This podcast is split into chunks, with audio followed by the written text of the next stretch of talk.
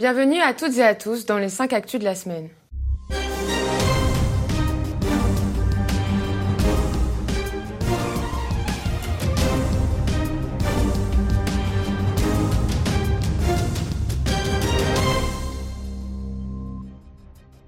Réforme des retraites. L'Assemblée nationale vote contre la demande de référendum de la gauche qui était soutenue par 60 députés du PS, de la France insoumise, des élus Liberté et Territoire et même un député Les Républicains. Même si le groupe La République en marche perd régulièrement des membres, Macron dispose encore d'une majorité de députés obéissants. Si les municipales se traduisent par une lourde défaite pour La République en marche, ceux-ci pourraient bien perdre définitivement les moyens de faire passer leur loi rétrograde. Pour des experts comptables, la réforme des retraites est un appel à travailler au noir, car un indépendant qui cotisera 1500 euros par an touchera la même retraite que celui qui en cotisera pour 6200. Les politiques d'austérité ont toujours fini par amener plus d'austérité. La réforme des retraites est imposée par la Commission européenne pour les mauvaises raisons. Sous prétexte d'uniformisation, c'est bien 5 milliards d'euros d'économies qu'elle demande pour offrir un sursis à l'euro. La Caisse d'épargne teste le statut de banquier auto-entrepreneur. La banque souhaite essayer cette méthode en Bretagne et dans les pays de la Loire. Ces conseillers indépendants seront rémunérés en partie sur un système de commission. L'expérience est inédite en France et fait déjà grincer des dents des syndicats. L'ubérisation de la société française est en marche. Là encore, cela amoindrira les cotisations sociales et donc les recettes fiscales de l'État, et toujours au profit du privé.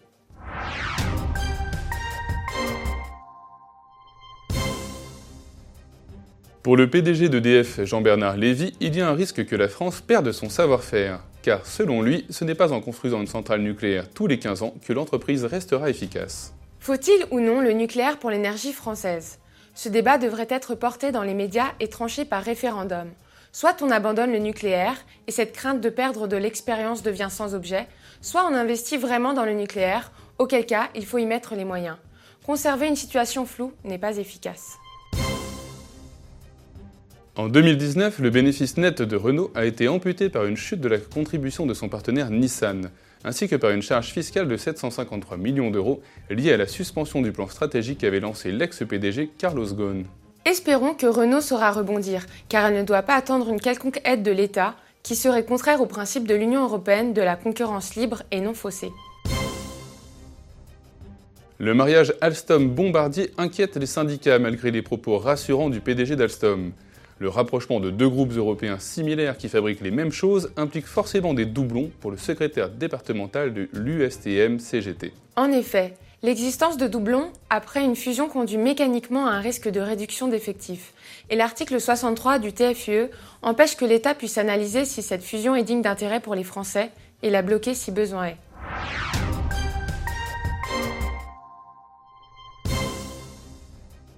Le négociateur britannique David Frost critique fermement l'idée que Londres soit soumise au respect des règles édictées par l'UE à l'avenir. Il promet plutôt une relation commerciale régie par un accord de libre-échange classique. L'Union européenne tente d'imposer une tutelle réglementaire au Royaume-Uni. Heureusement, le gouvernement britannique est déterminé à restaurer la souveraineté et l'indépendance du Royaume-Uni et va négocier dans l'intérêt des Britanniques. Le gouvernement britannique dévoile son système d'immigration post-Brexit. Il utilisera un système à points, privilégiant les brillants cerveaux au détriment des travailleurs peu qualifiés. Le gouvernement britannique est libre d'instituer le système d'immigration de son choix sans tenir compte des contraintes des traités européens. Ce système basé sur les compétences des candidats à l'immigration existe déjà dans d'autres pays du monde, comme par exemple le Canada. À la suite du Brexit, la nécrose de l'Union européenne s'accélère. François Asselineau revient sur plusieurs récents articles de presse qui ont suivi le Brexit. Toutes ces déclarations témoignent d'une véritable panique chez les européistes. Et puis, je peux dire, avec beaucoup de plaisir, je peux dire que depuis quelques semaines, depuis que le Brexit s'est réalisé, eh bien, on entend une toute nouvelle chanson. Je vois, je l'ai encore vu aujourd'hui notamment sur le terrain, à Rony-sous-Bois, à Saint-Denis, la veille à Montgeron dans l'Essonne, j'entends des gens qui viennent me voir et qui me disent Ah, monsieur Asselineau, on vous connaît, j'apprécie beaucoup vos analyses. mais des gens qui vont plus loin et qui me disent de toute façon, hein, moi, j'ai toujours été contre l'Europe. De toute façon, j'ai toujours été convaincu que l'euro nous appauvrissait. De toute façon, moi, je suis d'accord avec l'idée qu'il faut en sortir. De toute façon, moi, je regarde ce qui se passe. Ben, Boris Johnson, ça se il se débrouille pas si mal. Cette, ces propos que j'entends ici ou là sont encore minoritaires. Mais je vous assure que depuis 12 ans, je n'avais jamais entendu autant de propos de Français qui commencent à dire il faut en effet faire comme les Britanniques.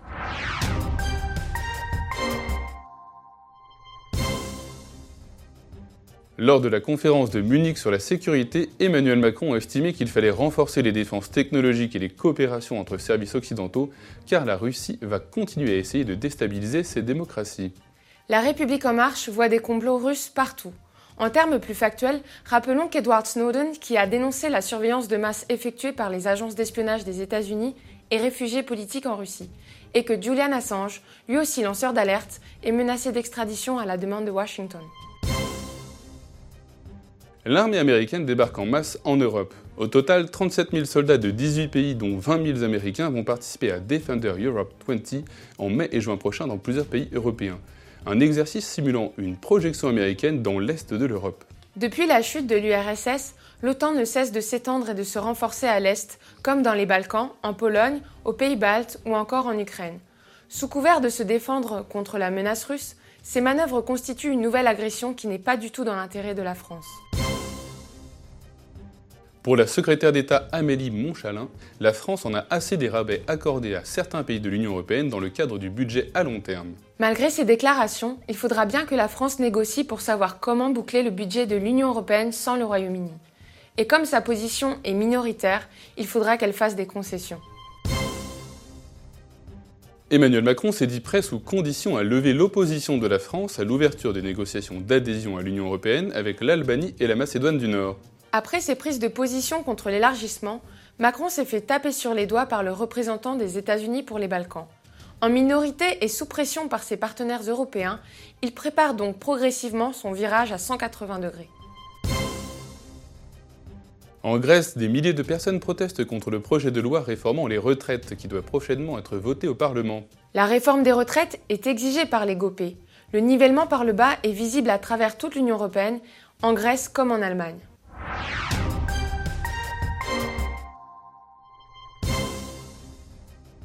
Une protestation écrite a été transmise par le gouvernement vénézuélien qui n'a pas apprécié que le chef de l'opposition soit reçu par l'ambassadeur de France. Comme sur le dossier syrien, la diplomatie française s'enferme dans un alignement total sur la position de Washington en soutenant un président putschiste à la légitimité très fragile. Et comme sur le dossier syrien, les dégâts risquent d'être considérables pour la diplomatie française si les événements ne se déroulent pas comme le souhaitent les États-Unis. En 2019, les étrangers ont vendu pour 128 milliards de bons du Trésor américain. Ce désintérêt, qui se confirme année après année, a conduit la Fed à jouer le rôle de prêteur en dernier ressort. La perte de confiance progressive dans le dollar à l'échelle internationale est l'épée de Damoclès qui plane au-dessus de l'économie américaine. Selon le dernier classement établi par Tax Justice Network, les îles Caïmans, les États-Unis et la Suisse seraient les pays les plus opaques en matière d'évasion fiscale. En Europe, la Suisse, le Luxembourg et les Pays-Bas font toujours figure de place forte de l'opacité économique. Les paradis fiscaux et judiciaires ont toujours de beaux jours devant eux, car les flux de capitaux en provenance de l'Union européenne peuvent continuer à y affluer. Car en effet, l'article 63 du TFUE interdit le contrôle des flux de capitaux entre États membres de l'Union européenne et pays tiers.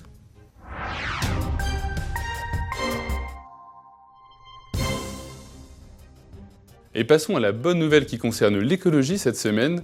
Jérôme Yanez a tenu à Lyon la nouvelle version de sa conférence sur le Frexit écologique qui démontre l'incompatibilité totale de l'Union européenne avec l'écologie, le bien-être animal ou l'agriculture durable. Qui s'occupe d'écologie à l'Union européenne? En fait, personne ne le sait. L'Union européenne, c'est ennuyeux, on ne s'intéresse pas, c'est des, institutions lointaines, et puis on ne comprend pas, il y a la Commission, il y a le Parlement, il y a le Conseil de l'Europe, le Conseil de l'Union européenne. C'est à n'y rien comprendre, on ne sait pas. Prenons la, mandature qui vient de s'achever, de 2014 à 2019. Il y avait deux commissaires dont, la commission était euh, liée euh, à l'écologie. Un commissaire qui s'occupait de l'énergie et du climat et un commissaire qui assez bizarrement s'occupait euh, de l'environnement, l'eau, l'air et de la pêche. On avait mis la pêche avec l'air et l'environnement. Le, premier s'appelle Carmenu Vella. Il est maltais et lorsqu'il a été nommé à la commission donc, de Jean-Claude Juncker, un journal maltais a titré Le sens de l'humour de M. Juncker. Pourquoi confier le portefeuille de l'environnement à un des pays qui a un mauvais bilan? C'est ce qui est écrit dans l'article, hein, un des mauvais bilans en matière d'écologie dans l'Union européenne. Pourquoi avoir associé l'air, l'eau, la protection de l'air et de l'eau, avec la pêche, alors que le Malte est connu pour le pavillon maltais? Tout ceci est assez étrange. Et puis pour l'autre, c'est un Espagnol qui s'appelle Miguel Arias Cañete. Et alors lui a dirigé une société pétrolière. Lorsqu'il a vendu ses parts, parce que quand même il a été obligé de vendre ses parts, sa famille était toujours intéressée à des sociétés pétrolières. Il gérait les négociations sur le climat. Alors vous me direz, c'est impossible, personne n'a pu laisser passer ça. En fait, en 2014, quand, il a été choisi, il y a des gens qui se sont levés contre. Par exemple, les eurodéputés Europe Écologie Les Verts ont fait un bon travail pour le contester, pour lui dire c'est pas possible d'avoir un monsieur pétrole qui va s'occuper de l'énergie en Union européenne. Malheureusement, il y a eu un accord entre la gauche européenne et la droite européenne. Lui, il est de droite, et euh, la gauche européenne a dit bon, on vous laisse passer Miguel Arias Cañete, même s'il a des casseroles. En échange, vous, la droite européenne, vous allez nous laisser passer notre champion, qui est Pierre Moscovici.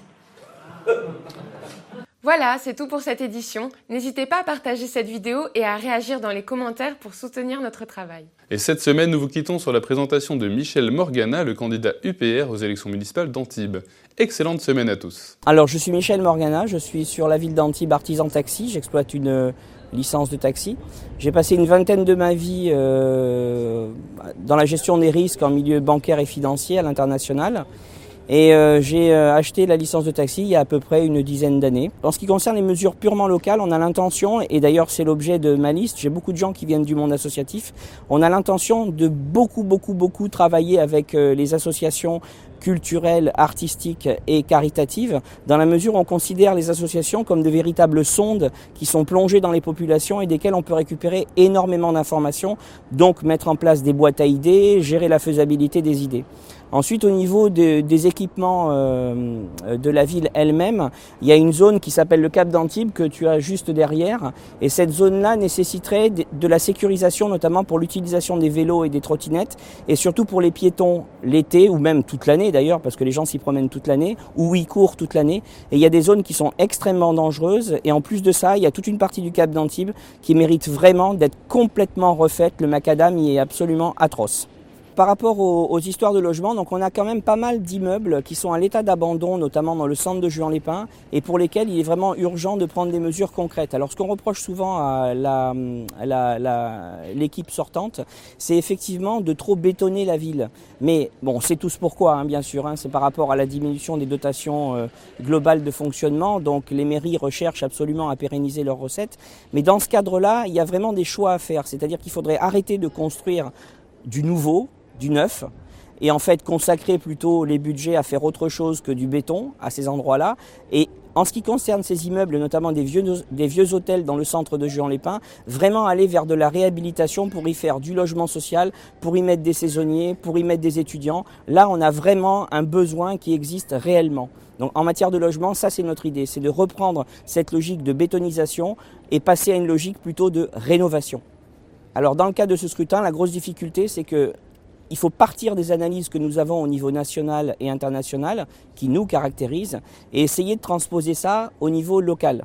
Au début, quand on m'a proposé de prendre la tête de liste, j'étais un petit peu hésitant parce que je voyais pas trop comment faire le rapport entre le national et l'international et le local. Et finalement, avec les deux mesures phares que sont l'implantation du RIL, référendum d'initiative locale, et l'adoption pleine et entière, si c'est possible, de la charte anticorps, du coup on retrouve un petit peu ces valeurs-là qui transpirent sur le terrain. Et du coup, on va pouvoir, je pense, implanter notre mouvement et commencer à déployer nos analyses autour de ces deux axes. De toute façon, tout ceci est cohérent. Et la plupart des gens qui me disent, effectivement, bon, les analyses d'Aslino sont un peu loin du terrain, c'est du macroéconomique, je leur dis pas du tout. L'euro est trop cher pour la France, vous savez les problèmes que ça pose en termes d'exportation, par exemple. L'euro est surévalué pour la France, vous savez ce que ça veut dire par rapport à l'Allemagne, pour lequel l'euro est sous-évalué. L'euro, donc, dans une région touristique comme celle-ci, pose un vrai problème. C'est cher de venir déjà sur la Côte d'Azur, mais alors quand on a une monnaie qui est surévaluée, c'est encore plus cher. D'autre part, on peut également parler de, notre appartenance au traité. On peut faire un, rapprochement direct avec ce qui se passe sur le terrain. Par exemple, la paupérisation des gens, la coupe des retraites, la coupe des salaires, la coupe des avantages sociaux euh, divers et particuliers. Je veux dire, il y, a, une vraie attaque du pouvoir d'achat et ça pose non seulement un problème aux touristes qui viendraient ici en vacances, français j'entends, mais également aux locaux qui habitent là.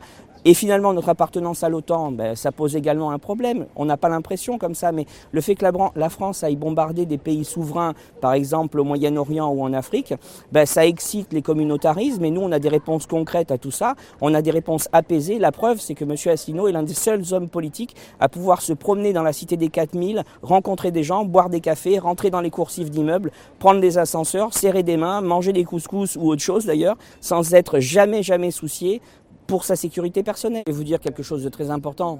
La façon dont on va promouvoir la charte anticorps a une importance considérable. En effet, une des mesures phares de la charte anticorps dit que il ne faut pas que la personne soit élue plus de deux fois, pas au-delà de deux mandats. Quand on regarde ce qui se passe à Antibes, à Antibes pardon, après 25 ans de, de règne successif, on va dire, on est quand même carrément loin du compte. Donc si vous votez demain pour Leonetti, on repartira encore sur la même logique. Il y aura une espèce de d'habitude qui se sera installée, euh, qui sera là, et il continuera comme il l'a toujours fait. Il continuera peut-être à laisser un petit peu aller ce qui lui convient moins, à faire ce qui lui fait plus plaisir. Par contre, si vous donnez un coup d'arrêt à ça, et que vous votez pour une liste comme la liste Union populaire républicaine, là vous enverrez un signal fort.